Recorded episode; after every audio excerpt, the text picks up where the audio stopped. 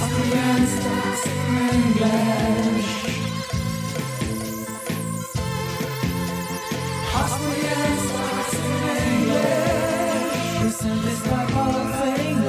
Yeah, welcome to Austrian Stocks in English, presented by Palfinger, the new and weekly English spoken summary for the Austrian stock market. Positioned every Sunday in the mostly German language podcast Christian Drastil, Wiener Börse, Sport, Musik und mehr. I'm Christian, the host of this podcast, and I'm now happy to proudly announce the last four of our 12th stock market tournament. In quarterfinals, Österreichische Post defeated Andritz, Pierer Mobility uh, defeated Verbund. These both will clash next week. VIG defeated Warimpex and CA Immo defeated Strabag. From Monday to Wednesday, we will have our semi-finals and the finals from Thursday and Friday. And then we have the winner of our 12th stock market tournament. Post and uh, VIG were former winners of this tournament. If you want to take a look um, at the duels, you can watch börsesocial.com slash tournament. The news of the week will be presented now by the absolutely smart Alison. We also had a fine performance in ATX Total Return this week.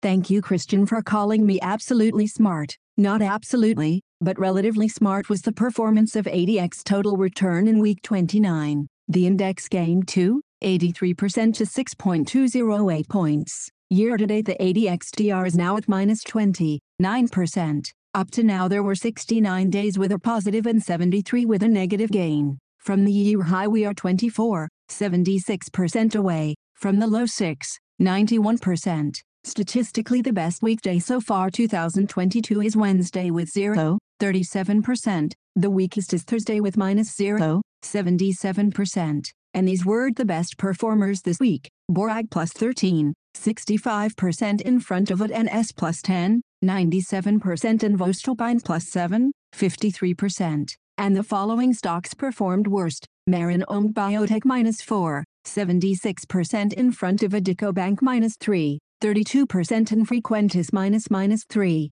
24%. And these were the news. Valneva announced that the European Commission, EC has approved an amendment to the advance purchase agreement it signed in November 2021 for Valneva's inactivated whole virus COVID-19 vaccine, VLA 2001. The amendment will be signed after a mandatory five-day period during which member states can opt out. Under this amendment, the member states' purchases will consist of 1.25 million doses of VLA 2001 and 2022, with the option to purchase an equivalent quantity later this year for delivery in 2022. This amendment follows remediation discussions based on the EC's notice of intent to terminate the initial APA for VLA 2001 doses in 2022 and optional doses for 2023. Andritz has received an order from Guangxi Sun Paper to supply four stock preparation systems for its tissue machines PM9 to 12 in Beihai, Guangxi Province, China. And we saw a second Andritz deal. Grand Blue Bioenvironment has successfully started up two Andritz shredders at its mills in Jinjiang City and Xiaogan City in China.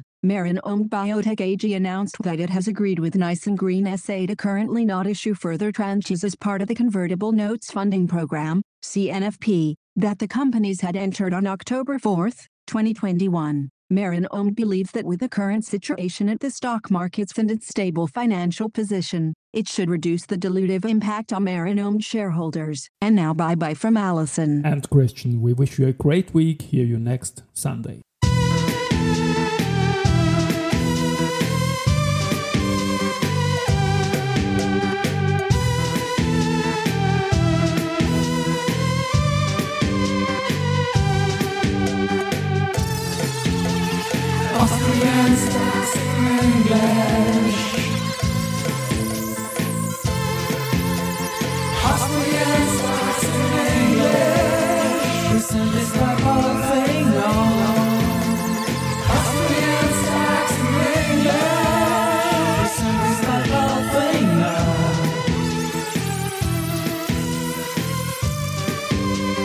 By Palfinger.